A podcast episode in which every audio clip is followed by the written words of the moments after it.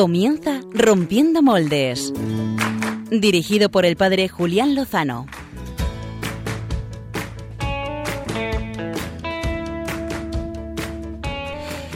Muy buenas noches, queridos amigos de Rompiendo Moldes, queridos amigos de Radio María. Feliz Navidad. Que no solsticio de invierno, ni saturnales, ni gaitas que Dios se hizo hombre y en Dios sigue habiendo un espacio para cada ser humano. Eso es la Navidad. La Navidad es que Dios se hizo cercano, se hizo semejante, se hizo accesible y celebramos que sigue siendo cercano, que está en el semejante, en el prójimo y que sigue siendo accesible. Déjame vivir allí donde brota todo, donde nace todo que Navidad es que tanto amó Dios al mundo que envió a su Hijo para rescatarnos de las tinieblas del pecado y llevarnos a la luz eterna. Y eso hoy sigue sucediendo. Y por eso lo seguimos celebrando. Y para quien no se haya enterado, se lo contamos nosotros.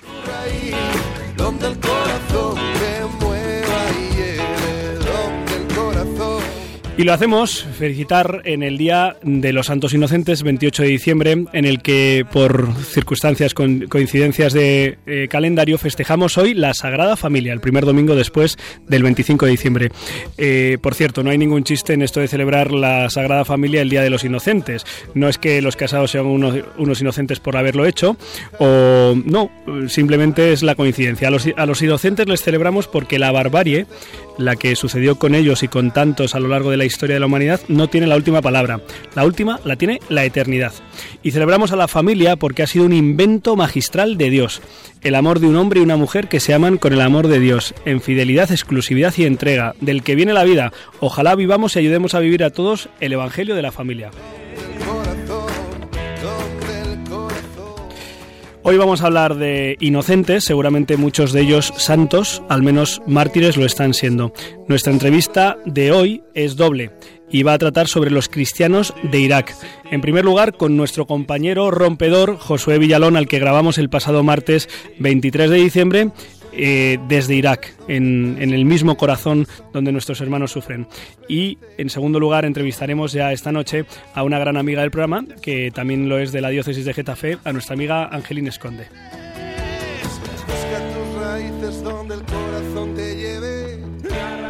Y en la segunda parte del programa, nuestro equipo de colaboradores, el equipo de Rompiendo Moldes, nos trae sus historias para concluir este 2014. Equipo de colaboradores, Gonzalo Castillero. Buenas noches. Nos han dejado solos a los de Tudela. Es un equipo, bueno, un poco suplente hoy. Suplente.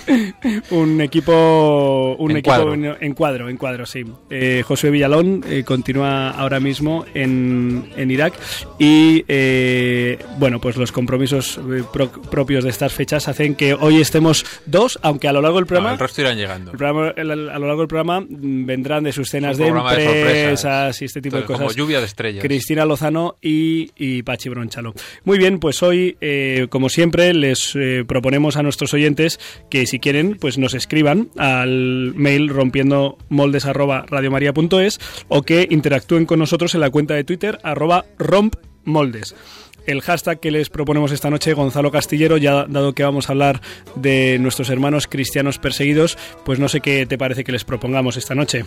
Pues podemos poner almohadilla rompiendo persecución, por ejemplo. Rompiendo persecución, que, que ya va siendo hora, ¿no? Eso es. Vamos a escuchar también pues cómo lo estamos intentando hacer. Vamos a escuchar ahora en primer lugar la entrevista que el pasado martes grabábamos a nuestro compañero y querido amigo Josué Villalón.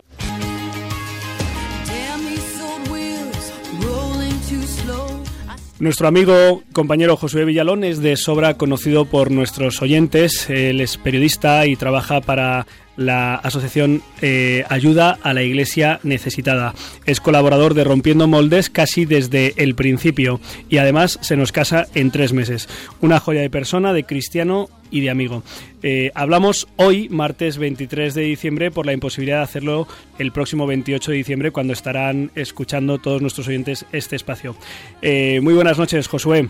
Muy buenas noches, Julián. Hombre, vaya presentación que pues, ya no puedo hablar mal de ti. no, no te mereces, no te mereces menos. Y me he quedado corto, y me he quedado corto. Ahora nuestros queridos amigos eh, Gonzalo Castillero y Pachi Bronchalo, si quieren, añadirán algo. Eh, en Irak son las 12 de la noche, ¿verdad? Efectivamente, efectivamente, sí, sí, sí. Un saludo muy grande desde Erbil, eh, capital del Kurdistán iraquí. Josué, eh, llegasteis eh, ayer, les acabamos de decir a nuestros oyentes que esta entrevista la grabamos el pasado martes 23, llegasteis ayer lunes 22. Eh, ¿Cómo estáis? ¿Cómo os encontráis, Josué? Uf, la verdad que han sido pues unos días, unas horas que estamos aquí en Irak pues muy intensas, apenas hemos podido dormir porque el vuelo ha sido así un poco de noche y tal. Entonces, alucinando y viviéndolo todo pues con mucha intensidad eh, viviendo, compartiendo el testimonio de estas personas, de estos cristianos que han dejado todo, sus casas, sus trabajos, sus amistades, por el único motivo de no renunciar a Jesucristo. ¿eh? Y son auténticos héroes de la fe.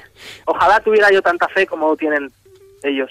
Josun, eh, intenta describirnos un poco la, situación porque los que no, no, conocemos aquel país y además no nos es próximo por ni culturalmente ni en cuanto al lenguaje, ¿qué es lo que, qué es lo que hay en Irak? Eh, ¿Dónde están nuestros hermanos perseguidos? ¿En qué ciudad? ¿Desde dónde han venido? Cuéntanos un poco, sitúanos un poco, Josué. Pues, pues mira, actualmente en Irak se está viviendo una guerra entre los eh, terroristas del Estado Islámico, este grupo fundamentalista pues que yo creo que es conocido por mucha gente, ¿no? Por estos vídeos eh, bárbaros, ¿no? Que, y, nada, pues que han entrado en el país a través de Siria, eh, han invadido principalmente un par de ciudades, como es Mosul, que era la segunda ciudad más grande de Irak, y donde vivía pues gran cantidad de, los cristianos. Irak es un país mayoritariamente musulmán, pero con presencia cristiana desde el siglo II, evangelizado por eh, Santo Tomás, dice la tradición Aquí ha habido cristianos siempre, incluso antes de que llegasen los musulmanes.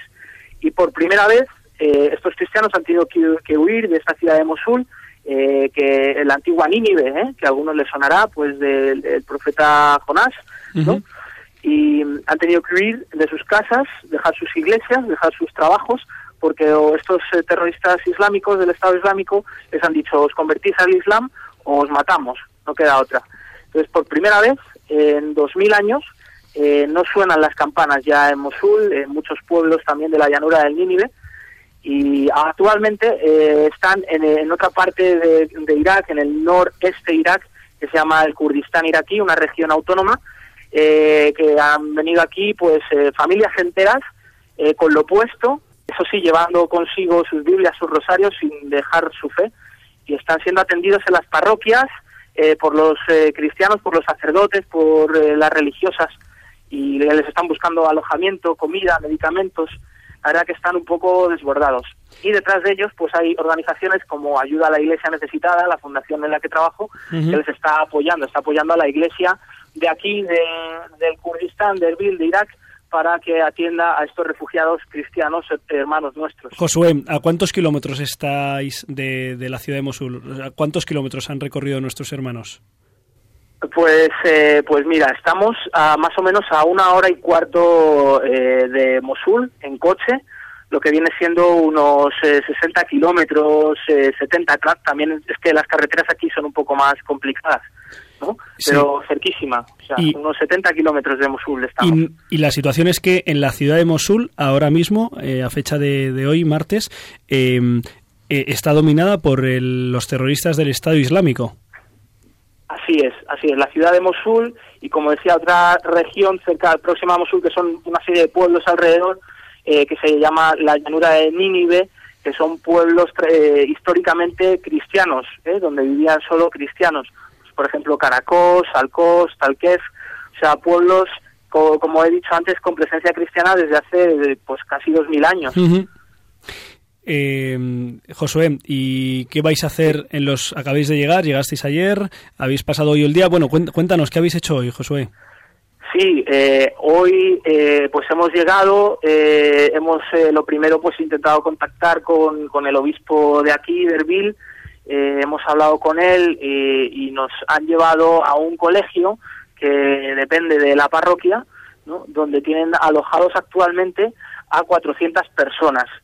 Eh, nada, pues en, un terreno al lado de la parroquia, que pues antes lo tenían eh, como un descampado o incluso en el patio, mismo patio del colegio, y donde montaron en su momento este verano, cuando pasó eh, todo esto de la invasión de Mosul, eh, pues montaron ahí tiendas de campaña y un poco un alojamiento improvisado. Pero desgraciadamente a día de hoy eh, siguen viviendo en esta esa misma situación en tiendas de campaña y eso que aquí el invierno es fuerte, o sea, tenemos la idea de un Irak desértico, mucho calor, pero en esta zona es ya próxima a Turquía e Irán y es de alta montaña, o sea que ¿A cuántos a cuántos grados a cuántos grados estaréis? pues hasta hasta cero grados, temperaturas de cero grados, de menos cinco grados bajo cero, ¿no? Sí. Y aquí, pues lo que hemos estado, pues ha sido con ellos, principalmente compartir el tiempo con ellos, eh, pasar con ellos la Navidad, eh, que les estamos apoyando, pues, eh, pues muchas organizaciones, entre ellas Ayuda a la Iglesia Necesitada, también otras de la Iglesia, eh, pues económicamente, apoyarles a tener alojamientos, tener alimentación, eh, también ayuda pues de medicamentos, también estamos apoyando a los sacerdotes, a las religiosas que también son refugiados, que han tenido que dejar sus conventos, han tenido que dejar sus parroquias, ¿no? Y, eh, como digo, ya les estamos apoyando, pero queremos también tener un gesto pues de cercanía, de proximidad, de que estamos cercanos a ellos y que hay mucha gente eh, en España que está rezando por ellos, que les está apoyando, ¿no? Que nos acordamos de ellos. Josué, buenas noches. Soy Pachi. Muy buenas noches. Me alegra ¿Qué tal, Pachi, amigo? Muy bien, ¿y tú? Igualmente. Me alegra mucho oírte. Bien, también. Nada, solo quería preguntarte, imagino que pues habréis podido hablar con el obispo y con alguno de estos cristianos y, tendréis ahí al traductor. ¿Y ellos qué dicen? ¿Qué perspectiva tienen? Eh, cómo están viviendo esto de primera mano, qué testimonios pues has podido recibir. Sí, yo, yo la verdad es que me maravilla mucho el testimonio de las familias, ¿no? Eh, como decía, que han tenido que dejar sus casas y, por el simple hecho de decir, de, no querer renunciar de, su fe, ¿no? De, seguir a, Cristo y decir, no, no, yo sí creo en Jesucristo, yo no voy a renunciar de mi fe pero también me impresiona mucho el testimonio de las personas que están aquí al pie del cañón ayudándoles, como son los sacerdotes, eh, las religiosas, eh, los catequistas, eh, las familias de aquí, de la misma parroquia de Erbil, y también los obispos, ¿no? Porque yo pienso en ellos y digo, ¿de dónde sacan la fuerza para poder alentar a, a esta gente, ¿no? Para poderles dar esperanza ante este panorama y, lo que nos cuentan eh, los sacerdotes y lo que nos ha contado el obispo, ¿no? Es que esta, o sea, este momento es eh, un momento de, pues eso, con mucha luz, de gran oportunidad, de que ahora de verdad eh, están todavía más próximos al Señor, de que se les ha reafirma, reafirmado a su fe más que antes, porque ven en, en, esta situación tan difícil la, la mano de Dios. Ellos decían, eh, el, el 6 de agosto de, este mismo año eh, fue la invasión de, de, una ciudad que se llama Caracos, una ciudad, eh, la ciudad más grande de Irak eh, de mayoría cristiana. Y decían, ese día para nosotros no es el día del genocidio, sino es el día de la salvación. Esto me impresionaba muchísimo, ¿no? Es el día de la salvación, el día que tuvimos que salir de nuestras casas, dejarlo todo, porque nos, porque si no nos mataban los musulmanes, para nosotros es los, los islamistas, para nosotros es el día de la salvación, porque hemos comprobado cómo el Señor ha sido el que nos ha sacado de allí, nos trae aquí, nos ha salvado la vida. Dice, para nosotros no, no podemos eh, echarle en cara nada, nada a Dios, todo lo contrario, porque vemos que el mal que hay que es, es obra del hombre, no de Dios, Dios es el bien, ¿no?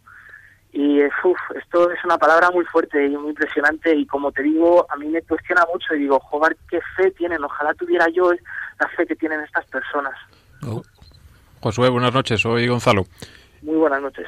Una Gonzalo, ¿qué tal, amigo? Muy bien. Una pregunta. En medio de toda esta dificultad que están viviendo estos eh, cristianos, ¿cómo están preparando la Navidad? ¿Realmente les queda tiempo para mm, pararse y, pensar en eh, lo que viene? Sí, pues, eh, pues mira, es muy sobrecogedor. Justo enfrente de, de, la parroquia de aquí de Erbil hay un edificio en construcción que iba a ser un supermercado y donde están viviendo actualmente 97 familias. Aquí las familias son grandes, pues de unas siete personas eh, cada familia y están viviendo en tiendas de campaña dentro de, digamos, entre los andamios y, la, el, esqueleto del edificio, ¿no? Y, y nos ha impresionado que hemos llegado y estaban justo eh, con todos los preparativos de la Navidad, o sea, decorando este edificio, este amasijo de hormigón, con guirnaldas, poniendo el portal de Belén, eh, incluso pues con una radio poniendo villancicos, ¿no? Y por ahí los niños cantando, o sea que, que no que no pierden eh, esa fe y no pierden esa alegría de, de, ser cristianos, de que saben que el Señor viene, que se ha hecho carne, que está presente en medio de ellos. así que están preparando la Navidad, pues, pues la verdad con, con una alegría pero además muy auténticas, que no, que no es algo como fugaz, eh, que es como mucha alegría hoy, pero mañana eh, tendremos penas, como muchas veces vivimos la Navidad en España, ¿no? Eh, o sea, se les ve, pues eso, con mucho cariño, con mucho mucha dignidad, con lo poco que tienen, pero pero a la vez con una alegría inmensa, porque porque Dios se ha hecho hombre. Josué, eh, sabemos que te acompaña eh, la hermana Chisquia Valladares, eh, hija religiosa de la pureza de María, y vais a estar unos días durante esta semana allí con nuestros hermanos perseguidos. ¿Qué vais a hacer en los próximos días? ¿Cuál es la agenda para las próximas horas? Pues mira, le preguntábamos un poco a, un sacerdote que, que, digamos, que se está haciendo más responsable de nosotros, y, nos contestaba, mira chicos, estamos en un momento de emergencia. O sea, aquí no fuera horarios, eh, no vamos a tener un programa súper eh, cerrado. Lo que sí tenemos claro es que vamos a visitar eh, varias parroquias. Estamos dentro de Erbil en un barrio que se llama Ancaba, que es el barrio cristiano, está a las afueras. Aquí hay como unos 70.000 personas y casi todos cristianos y, entonces hay como cuatro o cinco parroquias. Cada parroquia, digamos, tiene su centro de refugiados, ¿no? En total tienen acogidos a 50.000 personas, ¿eh? O sea, imaginaros, eh, casi hay más refugiados, no, casi no, con seguridad hay más refugiados que, que, autóctonos, ¿no? Y vamos a visitar estos centros y, vamos a compartir con ellos la Navidad, eh, la, eh, la, misa de gallo, la misa del día de Navidad, eh, la cena de, esto, de Nochebuena, y, transmitirles eso, pues la cercanía, el acompañamiento, el que somos iglesia, el que estamos todos eh, cercanos a ellos y, que todos somos hermanos, ¿no? Y que les acompañamos en su sufrimiento. Y desde aquí, Josué, eh, habéis lanzado una campaña. Eh, yo también soy cristiano de Irak, desde Ayuda a la Iglesia Necesitada. Eh, todos nuestros amigos oyentes de Radio María, que son más que solidarios, que hacen suyas las causas del Señor. Por ejemplo, pues en esta campaña de Navidad que pues que pide ayuda a Radio María y que se está desbordando y que damos las gracias y que pedimos que sigan, también también necesitan nuestra ayuda los hermanos de allí. ¿Cómo podemos ayudarles? Pues mira, yo, las personas que nos están escuchando, les pido tres cosas.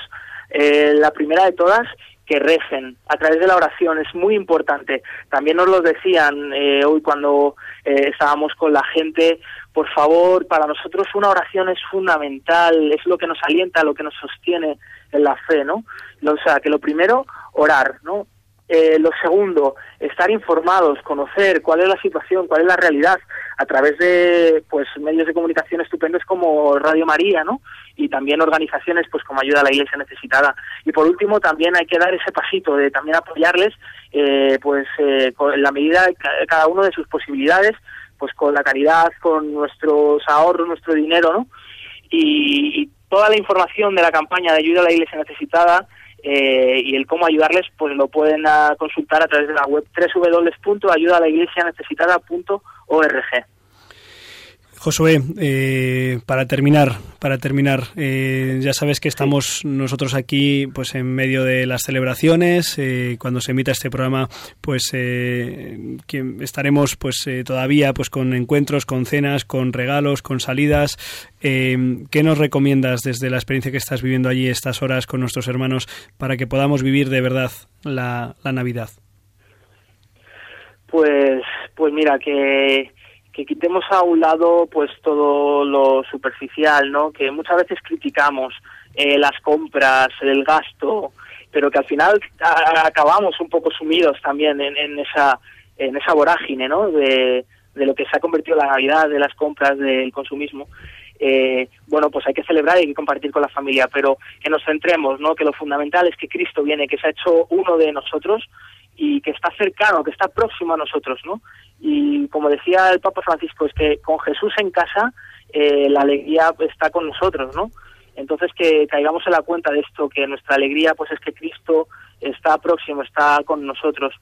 Y no sé, yo tengo que darle muchas gracias a Dios que me permita vivir esta experiencia, ¿no? Porque, bueno, pues es duro el venir aquí, el eh, dejar a tu familia, no pasar la noche buena, la Navidad con ellos, pero digo, ojo, Señor, tú me traes aquí para vivir de verdad la, la Navidad, eh, para quitarme todas esas cosas, ¿no? Eh, que, que a veces nos distraen, lo material, y centrarme, ¿no? En estos, compartir con estos hermanos cristianos de Irak, eh, pues esta alegría de, del nacimiento de Cristo.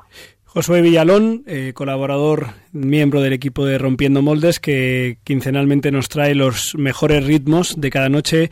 Hoy nos traes las mejores vibraciones, que son las vibraciones de, la fe auténtica vivida por estos hermanos nuestros, eh, perseguidos por razón de su fe y fortalecidos por la presencia del Señor y de la Iglesia. Eh, os mandamos un abrazo muy fuerte, Josué. Dime. Prometo, prometo un biorritmos eh, con música cristiana iraquí. Estás ahí conociendo raro, pero Muy bien. eh, sí, sí, sí, no, son estupendos, sí, sí, ya, ya iremos contando poco a poco cuando volvamos. Contamos- Fuerte abrazo a todos, eh, me acuerdo mucho de vosotros y rezo por vosotros también. Te, te tenemos en nuestras oraciones, Josué. Un fuerte abrazo. Que Dios te bendiga. Igualmente, hasta pronto. Adiós. Estas eran las palabras de, nuestro, de nuestro amigo Josué Villalón el pasado martes 23 de diciembre en las puertas de la Navidad, eh, pues compartiendo con, pues con intensidad y compasión lo que mm, lo que estaba viviendo y también tendremos oportunidad en quizá en el próximo programa ya en enero de que nos cuente aquí en directo verdad Eh, todas esas experiencias A uno se le ponen eh, los pelos de punta escuchando, pensando en eh, lo que estará viviendo estos días eh, Josué allí, lo que estará viendo, eh, que tiene que ser verdaderamente impresionante. Pues fijaos, continuamos el tema porque hoy queremos fijar la mirada, el corazón, la mente, pues en nuestros hermanos cristianos, en este caso en Irak, no son los únicos que, que están viviendo penalidades, pero sí son seguramente ahora los que lo están haciendo de un modo más acuciante. Tenemos al otro lado de- del teléfono a una amiga, una gran amiga de, de Radio María, de la diócesis de Getafe también, es Angelina Esconde, ella es periodista, eh, trabaja en la agencia de noticias Rome Reports eh, en Roma, eh, en España. Seguramente que más de un oyente la habrá leído en el diario La Razón, en la revista Misión y en otras publicaciones. Es miembro del proyecto de comunicadores católicos Crónica Blanca y viajó hace menos de un mes, a principios de diciembre, con el cardenal Barbarín, el arzobispo de León, hasta Irak para celebrar con los hermanos cristianos la fiesta de las luces en torno a la solemnidad de la Inmaculada Concepción. Eh, buenas noches, Angelines. Feliz Navidad. Buenas noches a todos, muy feliz Navidad. Eh, muchísimas gracias por acompañarnos. Eh, has venido ahora unos días aquí a, España, ¿verdad? Y, y bueno, pues eso siempre es una alegría para todos, para, para ti y para los que te reciben. Eso es, volvemos a casa por Navidad, ¿no? Como decía aquella publicidad. Sí, sí, sí. Angelines, eh, contábamos, acabamos de escuchar la entrevista que le grabamos el pasado martes a Josué Villalón, eh, también conocido amigo de, de esta casa, y nos contaba lo que estaba viviendo en Irak. Tú has estado a- hace apenas eh, tres semanas. ¿Qué, qué te encontraste en, en Irak? Me encontré a personas muy valientes, pero personas muy destrozadas. Eh, propondría un ejercicio. Eh, ¿Recordáis los eh, ejercicios espirituales de San Ignacio de Loyola Sí. cuando habla de la composición del lugar, ¿no? De, Sí. de ponerse en situación. Eh, imaginad, estáis ahora haciendo el programa, las personas que escuchan en sus casas están escuchando en casa pues esta retransmisión, llaman a la puerta a unas personas armadas hasta los dientes y les dicen que se tienen que ir de su casa o que de lo contrario ahí mismo les cortan el cuello o les meten una bala en la cabeza. Esa es la situación que han vivido todas estas personas. Yo he encontrado allí a personas que no pudieron ni coger el documento de identidad. Es decir, que las encontraron por la calle, les preguntaron si era su casa, respondieron que sí y les dijeron, pues iros ahora mismo, os vamos a matar. Esa era la situación. Personas que no tenían el documento de identidad, no tenían pasaporte, tuvieron que coger lo que llevaban puesto e irse. Otros tuvieron la suerte de poder ir en coche, coger sus coches, unas maletas, unas joyas, las cosas de valor, digamos, que tiene cualquier persona en una casa, pues eh, su portátil, documentos, no sé, fotografías, podían llegar hasta los controles que estos em, radicales, digamos, yihadistas, personas, bueno, totalmente em, enajenadas por el fundamentalismo y el odio, establecían ellos mismos en las propias fronteras de las ciudades. Llegaban a estos puntos eh, con sus coches, las pocas cosas que podían coger, y entonces en esos puntos, en estos checkpoints, les robaban. Les dejaban sin coches, sin joyas, sin pasaporte, sin absolutamente nada y les obligaban a irse andando. Pues esto es un poco lo que yo he podido escuchar allí de muchas, muchas, muchas personas. Personas que han dejado todo por conservar su fe, porque sabéis que podían pagar un impuesto, que es un impuesto que data del Imperio Otomano, es un impuesto por ser cristianos, podían haberlo pagado, pero sabían que su vida corría peligro, podían haberse convertido, pero no quisieron, para ellos la vida es Cristo. Y bueno, pues decidieron marcharse porque estaban obligados a irse para conservar su vida, conservar su fe, conservar una fe que nos decían no es como la fe de los europeos, no es como vuestra fe. Somos hijos del mismo Dios, creemos en el mismo Jesucristo, pero nuestra fe es una fe que se ha puesto a prueba tantas veces que, mm, digamos, tiene un sabor diferente. Y mm, son personas que necesitan mucho de nosotros, mucho, mucho. Lo primero es que los tengamos en nuestras oraciones, creo, no sé. Angelines, em, de vez en cuando nos llegan, seguro que a todos, a muchos de los que nos están escuchando y a los que estamos aquí en el, en el programa, eh, pues a través de WhatsApp, eh, mensajes eh, alarmando que están a punto los islamistas de tomar una ciudad y se piden oraciones. Lo que ocurre es que como te llegan de vez en cuando, pues ya sabes que ese mensaje no está actualizado. ¿Cuál es la situación actual de, de esa guerra del Estado islamista que está intentando exterminar y acabar con la presencia cristiana en Irak? Hoy por hoy ellos ocupan entre Siria e Irak una extensión equivalente al territorio de Jordania. Es decir, algo bastante grande. Han fulminado absolutamente las fronteras entre, Siria e Irak. O sea, no hay paso fronterizo ya entre Siria e Irak en la zona que ellos controlan. Digamos que el Kurdistán iraquí, esta región que es autónoma del norte de Irak, es el único refugio seguro para las personas cristianas.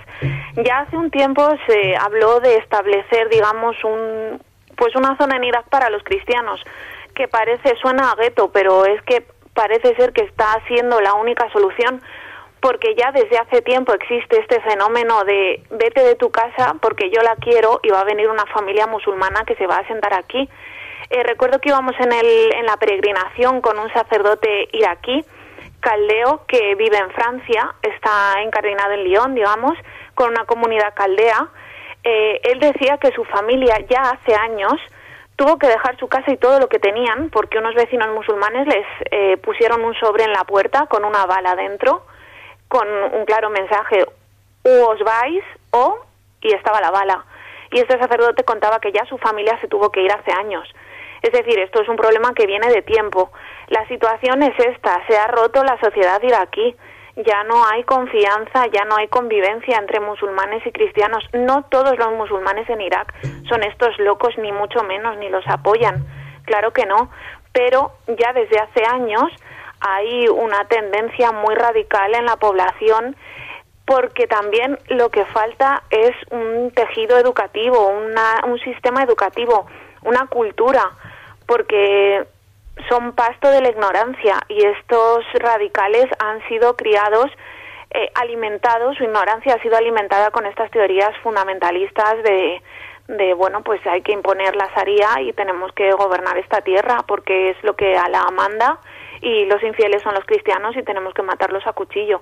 Entonces digamos que esta única zona libre de estas amenazas es el Kurdistán iraquí yo personalmente no tuve sensación de peligro en ningún momento en esa zona, pero es verdad que están desbordados. Están desbordados porque les han llegado 400.000 personas o más.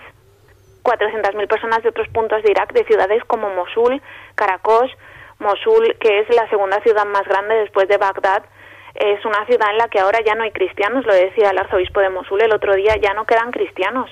En 1500 años no han dejado de sonar las campanas y ya no repican las campanas de las iglesias han destruido monumentos, han echado a los cristianos. Es, y además es que llueve sobre mojado, porque son muchos los refugiados, no solo los cristianos, sabéis que de las minorías yazidíes también las están diezmando, que antes, que después de la invasión de Estados Unidos en el año 2003, huyeron de Mosul, fueron a otras zonas. Cuando parece ser que se calmó un poco la situación, volvieron a Mosul y ahora han tenido que volver a irse. Es que son personas que han sufrido mucho, mucho. Angelines, buenas noches, soy Pachi. Hola. Pues, bueno oírte. Eh, mira, quería preguntarte, eh, pues esta gente que, que tantas veces ha ido, ha venido, se ha ido, ha venido, ¿cómo es la esperanza de, de estos cristianos? Aquí hablamos mucho de la esperanza, pero, pero allí que se están jugando la vida, ¿cómo es su día a día en esta esperanza? Les llevábamos de la diócesis de Lyon, prepararon unos materiales para ellos, unas medallitas, eh, llevábamos unos rosarios de Roma también que les compramos. Lo primero que hacían cuando les entregábamos la medallita, la miraban fijamente en la mano y le daban un beso. Pero todos, todos. Era una reacción espontánea de todas las personas que encontrábamos, mayores, mujeres, niños, jóvenes, todos, sin duda, sin, sin dudarlo lo hacían. Era una cosa que te llegaba verdaderamente dentro porque les veías que, wow, ¿no? Recibían la medallita es cuando no tienes nada es cuando te das cuenta más todavía de que Dios es todo lo que tienes, es lo único que tienes. Hmm. Digamos, estas personas son muy valientes, tienen mucha fe, pero también entre ellos la fe ha flaqueado, obviamente. Hay personas y, y a las que no puedes decirles, oye, no, ten fe. Claro que no, han visto cosas terribles. Todos sabemos lo que han contado. Yo iba en calidad de periodista, hacía mis entrevistas, pero no no veía necesario indagar más en las crueldades que han debido presenciar, ¿no? Pero mm, yo les preguntaba cómo podían mantener la fe, la esperanza en esos momentos. Se humedecían los ojos de estas personas y, y muchos contestaban que es que verdaderamente ya era lo único que tenían. Dios es lo único que tenían que no les habían podido quitar y que sabían que con la ayuda de Dios volverían a sus casas. Una cosa muy sorprendente es que estas personas quieren volver a sus casas, quieren ir a sus casas y no reclaman una indemnización al gobierno, no quieren una compensación, no quieren otra casa, quieren sus casas. Sea, todos, imagino que cuando pensamos en el hogar, ¿no? Pensamos en nuestra casa, eh, los que estamos fuera, los que ya vivimos fuera de casa, estamos en otro país o en la misma ciudad, pero nos hemos independizado, tu casa es la casa de tus padres, esa es tu casa, siempre esa va a ser tu casa. Estas personas quieren volver a su casa, quieren estar en su país, aman su país, aman la tierra de sus ancestros, aman la tierra que evangelizó Santo Tomás en el siglo I, aman la casa de Abraham. Es que es su fe, es su tierra. Entonces, ellos pisan la, la, la tierra de, de su fe y la siguen teniendo y sobre esa tierra están apoyados y sobre esa tierra se apoya su fe. Por eso nos decían, no, vuestra fe es diferente a la nuestra. Mm, yo me paso el año en Roma, pero mi fe es diferente a la que tiene un cristiano de Irak, aunque yo esté aquí al lado del Vaticano la mayor parte del año. Y eso es muy alentador, digamos, para nosotros, ¿no? Nos da una lección de, de verdaderamente dónde está tu tesoro, está dónde está tu corazón, ¿no? Angelines, eh, ¿por, ¿por, qué fuiste a, a Irak? Eh, ¿Te envió tu agencia? ¿Fue una decisión personal? ¿Podías haber elegido? Mm, bueno, eh, nos propusieron este viaje a una serie de periodistas, íbamos al final 20 medios, en su mayoría eran franceses, y propusieron a mi agencia y bueno, pues eh, me lo propuso mi jefe y yo acepté encantada, no me lo pensé dos veces. Eh, sabía que iba a ser duro encontrar a estas personas porque digamos, bueno, pues eh, estamos en este ambiente, estamos al tanto, ¿no? El Papa hace muchísimos llamamientos. Eh, sin ir más lejos, un día antes de Nochebuena envió un, mensaje a los cristianos de Oriente, ¿no? Les dijo que era consciente de que entre las letras de los villancicos, que las letras de los villancicos iban a, mezclar con, con las lágrimas y los suspiros, ¿no? Eso les dijo en este mensaje y les volvió a decir que quería ir a verlos. Entonces, bueno, digamos que mmm, va siguiendo la actualidad en la medida de lo posible, de lo que te van contando, ¿no? Pero eh, estar con ellos, a mí viajar a este lugar, mm, verlo con mis propios ojos, es decir, ver realmente que lo que se está cometiendo es un genocidio. Estamos en una Alemania de los años 40 y estamos dejando que vuelva a suceder. Es un genocidio absoluto. Son personas que tenían sus trabajos, sus casas, pagaban sus impuestos, iban a la universidad, al colegio, contribuían a construir su nación y de un de la noche a la mañana literalmente han llamado a la puerta de su casa y les han despojado de todo, de todo, de todo y estamos dejando que esto vuelva a suceder.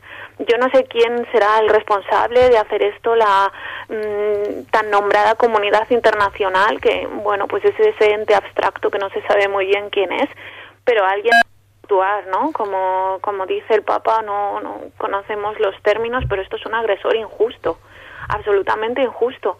Y estas personas eh, tienen derecho a recuperar su vida, es que tienen que recuperar su vida y tienen que poner fin a estas masacres que están cometiendo contra ellos, porque es inhumano, inhumano que mujeres embarazadas hayan tenido que caminar kilómetros, ancianos. Nos contó aquí un señor como podía, porque claro, hablan árabe con una persona que hablara árabe, inglés, árabe y francés, más o menos te podías entender. Este señor nos enseñaba una foto de su madre y nos decía que su madre había muerto en un campo de refugiados después de toda una vida, una señora mayor, había tenido que vivir lo que ha vivido y muere en un campo de refugiados, en, un, en una caravana de estas, en un, en un contenedor, en un sitio en el que decían que a duras penas tenían agua y gas para poder cocinar y había bebés que habían nacido allí. Es, es muy duro ver esas cosas y es muy duro dejar que esto pase y, y creo que, que hay que actuar y que se sepa que ellos pedían oraciones, muchas oraciones, muchas. Angelines, buenas noches, soy Cristina. Mm, Hola. Estaba escuchándote con los pelos eh, de punta, de verdad. Tú que has vivido esta experiencia, ya no tanto, o sea, como persona, ¿no? Eh, nos dejamos atrás el, el ser periodista. ¿Qué es lo que has aprendido de ellos y qué podemos hacer nosotros, que estamos aquí, eh, por todos ellos? Ahora mismo comentabas la oración, ¿no? Pero ellos pedían algo más, o sea, ¿qué, qué podemos hacer? Mm, eh, hace, em, me parece que unas semanas después de que viajáramos allí, inauguraron una escuela, creo que fue de ayuda a la iglesia necesitada. Eh, los niños necesitan ir al colegio, llevan seis meses sin ir al colegio. Eh, necesitan recursos económicos y los necesitan, sí, sí. Y pese a que Irak es un país en el que haces un agujero y sale petróleo, que es todavía más irónico, es un país riquísimo. Mm, allí hay personas pues que ahora mismo, hoy por hoy, eh, pedían ropa de abrigo, ropa de abrigo porque llegaba el invierno y donde están en el Kurdistán, eh, si bien en verano hace mucho calor, en invierno puede bajar bajo, puede descender bajo cero la temperatura. Eh, Ayuda a la Iglesia Necesitada tiene una muy buena campaña que empezó esta Navidad, que, que hay que contribuir mucho, mucho, mucho y hablar de estas personas y decirles a, cualquiera, mira, oye, que ahí están estos hermanos que lo están pasando realmente mal, que están siendo muy valientes, que les han quitado todo. Eh, había médicos, había empresarios, había ingenieros. Yo encontré una familia que el padre era médico, eh, la hermana era médico, la hija era médico, el hermano era ingeniero. Es que era una cosa de se te ponían los pelos de punta. O sea, son mm, no vamos a pensar que son personas de, bueno, pues que no, no, no tenemos derecho a pensar que están acostumbrados a sufrir, y pobrecitos, pero bueno, como ya llevan en guerra toda la vida, no, no, no, son personas que tienen una vida perfectamente normal, normalísima, y de repente surgen estos radicales locos. Por tanto, digo, escuelas, es muy importante porque la incultura y la pobreza es el germen de estos fundamentalismos, es uno de los gérmenes. No podemos dejar que estos niños se queden sin colegios, no se puede. No podemos dejar que se queden sin medicinas, necesitan medicinas. En algunos sitios ya los niños empiezan a tener alergias por la falta de higiene, eh, problemas en la piel. Em, necesitan estas cosas, ¿no? Necesitan oración, nos decían, mucha oración eh, celebramos, como habéis dicho, la procesión, la fiesta de las luces, que es una procesión eh, pues eh, de vigilia de la solemnidad de la Inmaculada y nos daban las gracias no solo por rezar por ellos, sino por rezar con ellos. Em, allí decía el patriarca Saco, que es el patriarca Caldeo, viven en condiciones miserables, viven en condiciones miserables estas personas hoy por hoy. Em, y bueno, que fuera una delegación de, católicos que estuviera con ellos, que organizaran esta procesión por las calles de Erbil de una parroquia a otra, unas parroquias en las que en los bancos en verano se hacinaba la gente que llegaba destrozada, con los pies destrozados, arrastrando sus pocas cosas desde estas ciudades em, para tumbarse a dormir en los bancos de la iglesia. Estaba, nos contaba una, una monja que ella de todo el estrés, una monja que vivía en Erbil, que ella de todo el estrés, de todo lo que había visto, primero había perdido muchísimo peso, estaba fatal anímicamente y que había sido testigo de cómo llegaban estas personas totalmente destrozadas corporalmente y anímicamente, ¿no? De todo lo que habían sufrido. Necesitan medicinas, necesitan escuelas, necesitan su vida normal, necesitan justicia, necesitan que esto se pare, necesitan recuperar un país que era una tierra preciosa por lo que nos contaban y mm, necesitan esto, ¿no? Necesitan el apoyo de los católicos y necesitan que que bueno, en la medida de lo posible quien pueda con condiciones de seguridad y garantías absolutas vaya allí y les dé ánimos y los apoye, porque desde el año 2003 hasta que fue el cardenal Filoni este verano no había ido ningún cardenal ni ningún representante de la Iglesia Católica, digamos, a visitarles, ¿no? Y eso también lo agradecieron mucho, ¿no? La presencia, digamos, de los pastores de la Iglesia Universal allí con ellos para demostrarles que no están solos. Y el Papa, os digo, en esta carta de, enviada a los cristianos de Oriente del día antes de Nochebuena, les ha dicho de nuevo que le encantaría ir con ellos y estar allí con ellos, hacerles una visita. Ojalá. Angelines, eh, nosotros hemos dado voz a, pues a estas palabras tuyas, como antes las palabras de Josué. Ojalá entre todos podamos eh, hacernos presentes allí con nuestros hermanos, con nuestras oraciones, estando informados, informando a los demás para que no se pueda eh, llevar adelante pues este exterminio y también con nuestra ayuda económica a través de campañas como la de ayuda a la Iglesia necesitada. Angelines, eh, un fuerte abrazo y muchísimas gracias por tu trabajo y por tu testimonio. Un abrazo, aquí disponible para vosotros para siempre. Buenas noches. Adiós. Pues eh, hasta aquí hemos cubierto esta primera larga etapa de este programa en la que nos hemos puesto, hemos puesto los, los ojos en los santos inocentes de hoy que son nuestros hermanos cristianos en, en, Irak. Y para terminar, este año queríamos también hacer un repaso y nos lo ha traído pues eh, Cristina Lozano y la voz de no sé si es de la semana o del año.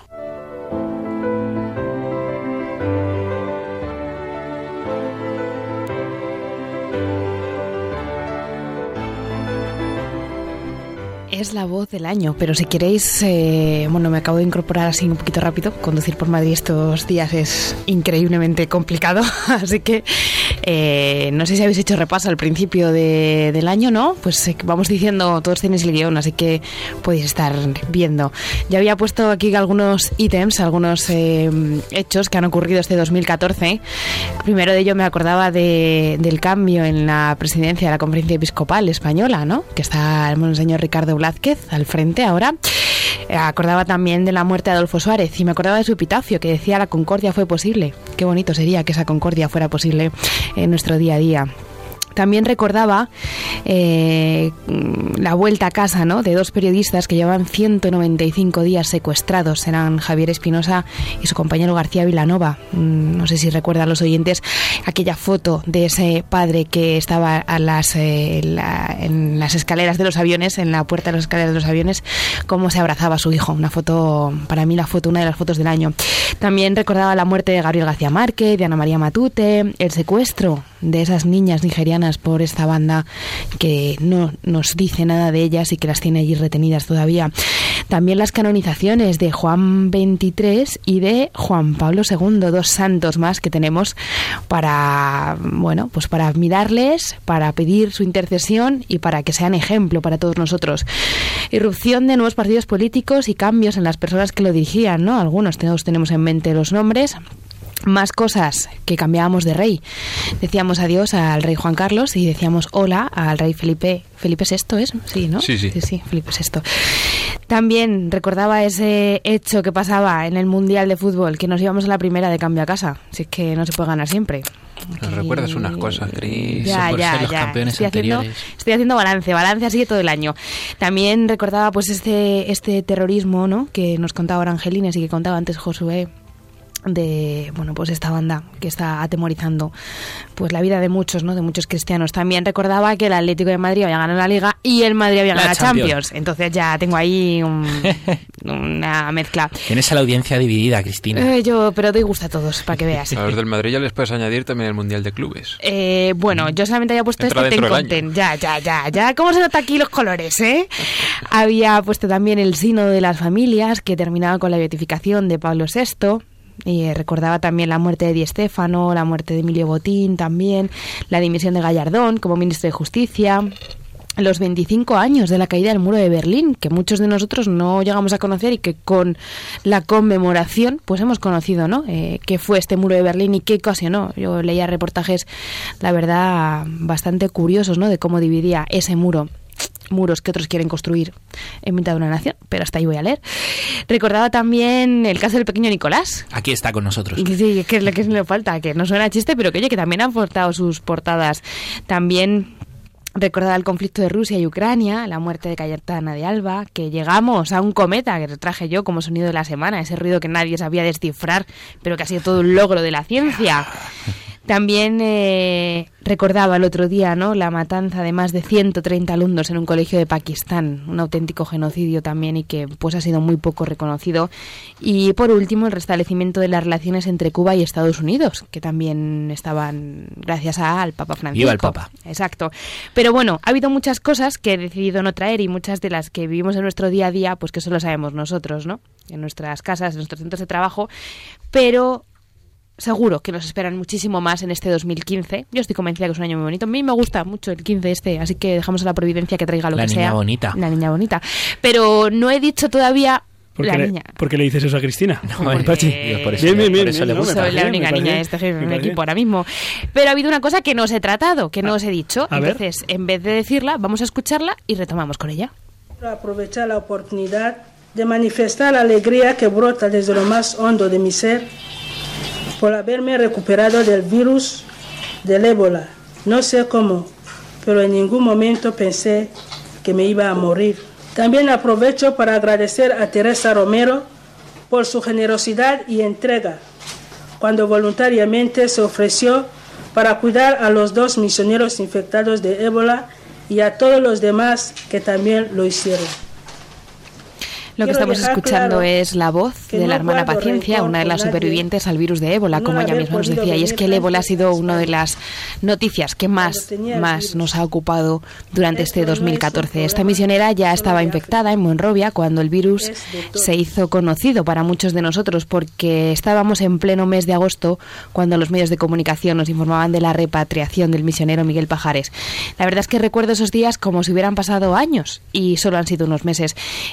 Lo curioso es que era en ese momento todo el mundo opinaba en la gestión de si teníamos que traer o no, si era adecuado que se tratara aquí o mejor allí. Todo el mundo era experto en medicina esos días. Exacto, exacto, todo el mundo era experto. El hecho es que durante este verano, al final no solamente vino un misionero, ¿no? sino dos, Miguel Pajares y Miguel García Viejo, dos de la Orden de San Juan de Dios, dos españoles que estaban dando su vida por el Evangelio eh, y al final fallecieron los dos en el Hospital Carlos III de Madrid. Regresó con la hermana Paciencia porque ella tuvo que quedarse en Monrovia eh, por puro papeleo. O sea, la hermana Paciencia regresó más tarde y ya estaba enferma, pero no la dejaron volver. Y sí volvió cuando le solicitaron su plasma para poder curar tanto al segundo misionero que vino como a Teresa Romero, el primer y el único caso de contagio por estar atendiendo a estos dos misioneros.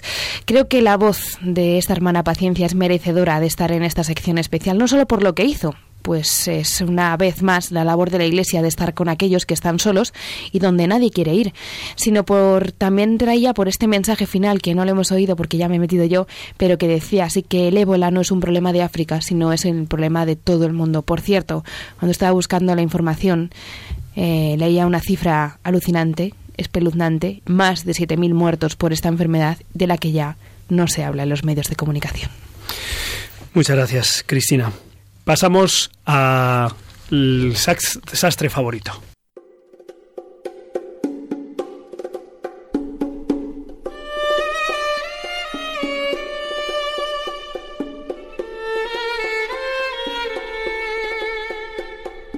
El cajón del sastre con Gonzalo Castillero.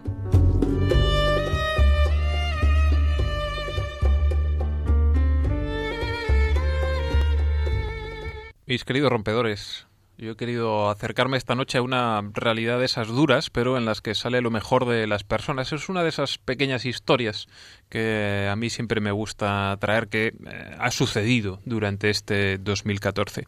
Año que ha vuelto a ser eh, complicado en lo económico para muchas familias, aunque el presidente del gobierno nos diga últimamente que la crisis ya está acabándose. Por desgracia, seguimos viendo como muchas personas se encuentran eh, sin trabajo, las desigualdades siguen en aumento y son muchos los españoles que viven penurias y dificultades severas para seguir adelante. Y sigue habiendo gente, por desgracia, que pierde lo poco que tiene, gente humilde que ve cómo los sueños construidos a lo largo de años y años de esfuerzo se esfuman en un eh, santiamén. Esta noche he querido rescatar un caso concreto, pero que ejemplifica lo que muchos eh, siguen pasando y que supone la demostración de que cuando peor se ponen las cosas, siempre hay esperanza porque eh, triunfa la solidaridad. A ver, ¿qué nos, ¿qué nos traes, Gonzalo? Pues es el caso de Carmen, no sé si mm, la podéis conocer. La mitad de la mitad de las señoras de la residencia de ancianos que visito. Pues es em, otra. En mi caso es eh, una anciana de 85 años de edad del eh, madrileño barrio de Vallecas, eh, el barrio en el que yo vivo, a quien por culpa de una deuda de su hijo que pidió un crédito a un prestamista privado que finalmente no pudo devolver, tuvo que sufrir el desahucio de la casa en la que había vivido toda su vida de la noche a la mañana y sin comerlo ni beberlo, porque ella poco sabía de ese aval maldito que la iba a dejar eh, sin casa, se encontró con un pie y medio en la calle, o realmente con los dos pies en la calle. Si os parece, escuchamos como lo contaba la propia Carmen, porque evidentemente este caso terminó apareciendo en los medios de comunicación y fue relativamente sonado. Vamos a escucharla. Prefería morirme antes que todas estas cosas. Morirme de ver esto, madre mía, después de luchar tanto para tener tu casita, que la tienes apañada y ala. Pues eso, ala, como dice Carmen, imaginad lo que es eh, encontrarse en esa situación a los 85 años. Que un día lleguen y te digan que te tienes que ir de tu casa, que te quedas eh, sin nada. Preferiría estar muerta, decía la propia Carmen. Qué duro, ¿verdad? Una situación que realmente estremece. ¿eh? La historia de Carmen eh, resulta verdaderamente conmovedora y lo es más por lo que ocurrió a los pocos instantes de conocerse la noticia del desahucio, que llegó a oídos de algunos jugadores del, del Rayo Vallecano, el equipo de fútbol del barrio de Carmen, que dio un ejemplo de eh, solidaridad. Conscientes de la gravedad eh, de este caso, la plantilla del equipo rayista decidió arrimar el hombro y ponerse a ayudar a Carmen. Así lo contaba Paco Gémez, el entrenador del Rayo. Le escuchamos. Pues mira, sí que nos llega, claro que nos llega, indudablemente nos llega. Y sé que como ese caso hay muchísimos. Eh, estamos viviendo un momento difícil, un momento complicado y, hay muchas familias que lo están pasando muy, mal. ¿no? Y creo que el, peor momento que puede pasar una familia es cuando te echan de tu casa. Creo que no hay nada más duro que eso, sobre todo en el caso particular que me estaba hablando, una señora que llevaba 50 años viviendo en su casa, y que por hacer un gesto que le honra, que es eh, avalar a su hijo, ¿eh? que todo el mundo lo haríamos indudablemente, ha perdido su casa, creo que es, un, es una situación, por lo menos para tener en cuenta ¿no? y para pensar sobre ella, sobre ella y sobre otras muchas que seguramente hay. Nosotros no nos vamos a quedar parados, nosotros vamos a ayudar, nosotros vamos a ayudar a esa señora no solo yo, no solo el cuerpo técnico, no solo el club, incluso los jugadores han sido los primeros que han dado el paso. Dentro de nuestras posibilidades vamos a echar una mano, vamos a buscar a esa señora un sitio para que pueda vivir, para que pueda vivir dignamente, para que no, no se sienta sola en el aspecto de, de que se ha quedado sin hogar. El entrenador del Rayo expresaba en estas palabras el sentir de sus jugadores y de la familia rayista en general, que se vio especialmente tocada por el sufrimiento de una persona humilde del barrio a la que había que ayudar, porque cualquier día nos puede pasar eh, a nosotros. Nos seguía contando Paco Gémez eh, algunas cositas. Porque lo mismo que le ha pasado a ella le puede pasar a cualquier socio del Rayo o a cualquier familiar que tengamos, y, en estos momentos no es tan importante quién te echa una mano sino que te la echen de verdad, ¿no? En este caso somos nosotros, pues nosotros. En otro caso pueden ser otras personas, pues otras personas. Que en otro caso puede ser las instituciones, pues también. Pero a lo mejor donde no llegan las instituciones porque realmente no pueden, pues tenemos que, en estos momentos tenemos que echarnos una mano todos, ¿no? Nosotros lo vamos a hacer, nosotros vamos a dar un paso adelante, lo vamos a hacer, vamos a ayudarla y vamos a intentar de que esa señora, bueno, pues como mínimo viva dignamente A los pocos días de estas eh, declaraciones de Paco Gémez, el entrenador del Rayo, el club convocó una rueda de prensa en la que su presidente Raúl Martín Presa informó de que había decidido asumir el coste del, alquiler de una nueva vivienda para Carmen y ceder parte de la recaudación del siguiente partido de liga que iba a jugar el equipo franjirrojo en favor de Carmen, que recibió todo el cariño del estadio de Vallecas eh, aquel día. La afición llenó las eh, gradas, coreó cánticos como si se puede, si se puede, y rindió su particular homenaje a una Carmen que no dudó en agradecer todo lo que un club humilde como el Rayo hizo por ella. Pues se los doy miles, miles y miles y miles de gracias y buenísimos y de todo lo que han hecho no pueden ser más. Pese a estos momentos tan difíciles, Carmen pudo volver a sonreír gracias a la solidaridad del Rayo y de todo el barrio de Vallecas. Un ejemplo, pues, de solidaridad que ojalá nos inspire en este final de año y durante todo el 2015 eh, que estamos a punto de comenzar. Que no olvidemos nunca a todas esas personas que lo están pasando mal con la crisis. Ojalá que el Señor eh, ilumine a nuestros responsables políticos y a toda la sociedad para que juntos trabajemos porque casos como el de Carmen terminen siendo solo un recuerdo. Pues muchísimas gracias, eh, Gonzalo. Muchísimas gracias, eh, Cristina Lozano. Muchísimas gracias, Pachi Bronchalo, porque tu presencia es hace distinto este programa. A ti. En este caso digo tu presencia porque nos hemos quedado con ganas de escuchar tus palabras. Damos un abrazo fuerte en la distancia a Josué Villalón, eh, a Beatriz López Roberts, también a María Redondo, que no nos ha podido acompañar hoy. Nos acordamos de Carmen Desmonts, nuestra compañera que, este año, pues por obligaciones laborales, ha tenido que prescindir de nuestra colaboración. Y damos un fuerte abrazo a todos nuestros amigos de Radio María, de Rompiendo Moldes, que tengan una feliz salida del 2014 y un 2015 eh, lleno de Dios, porque con el Señor seguro lo mejor está todavía por llegar.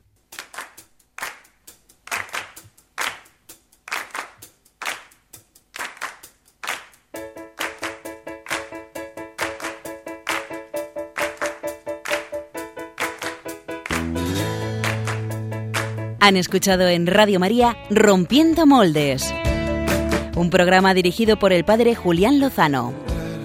Donde estén tus sueños, donde tus anhelos se ponen al sol. Déjame estar donde tantas veces piensas que no puedes, tal vez pueda yo. Déjame que sea yo tu fortaleza, déjame vivir allí donde brota todo, donde nace todo, justo en la raíz, donde el corazón empezó a latir, donde el corazón me espera y siempre, donde el corazón busca tu raíz, donde el corazón te mueva y lleve, donde el corazón, donde el corazón, en tus desengaños para repararlos y ser tu motor. Déjame estar donde no hay remedio y donde estén tus miedos, encontrar valor. De tu confianza brota la esperanza si te dejas ir allí donde brota todo,